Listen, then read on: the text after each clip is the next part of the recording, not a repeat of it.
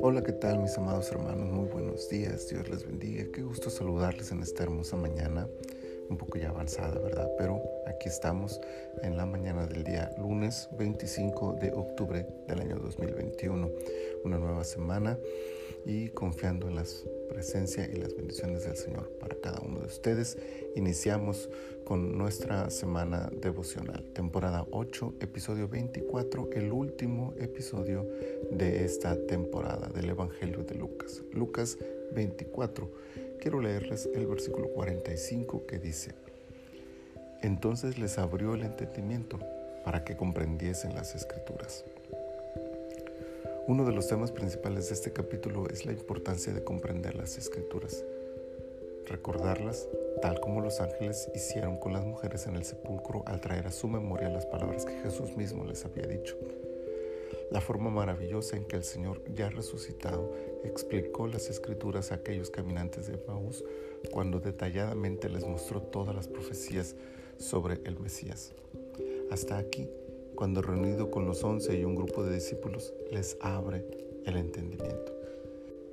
Si bien la Biblia es un libro escrito por hombres y puede ser leído de manera natural, su mensaje es divino y por lo tanto solo con la misma ayuda de Dios es posible entenderlo completamente.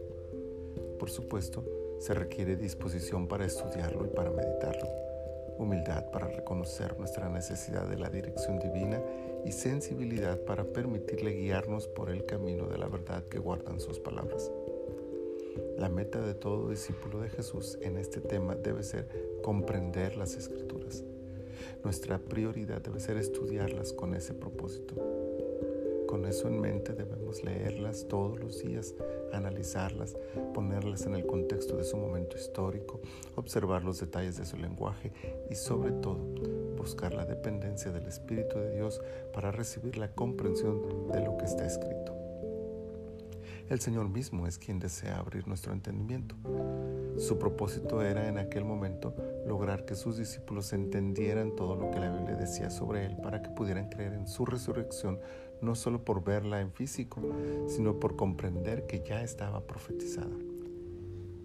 Igualmente hoy, su propósito para con la iglesia es que al leer la Biblia entendamos su mensaje y esto fortalezca nuestra fe, aliente nuestros corazones y nos anime a seguir adelante. Nuestra fe no debe estar puesta en lo que ven nuestros ojos, sino en lo que dice la Biblia. Por eso necesitamos comprenderla. Que esta semana cada día podamos dedicar un tiempo a la meditación de su palabra y que su Espíritu nos guíe para comprender y aplicar lo que en ella nos dice para nuestra edificación.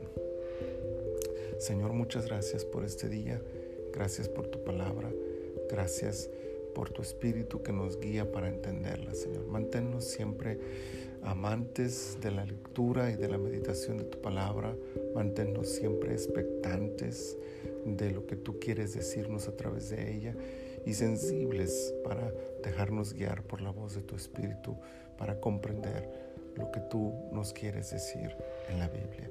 Muchas gracias Señor por este día y por este inicio de semana. Bendícenos, bendice nuestra semana, bendice nuestras actividades. Señor, ayúdanos a glorificarte en todo lo que hacemos.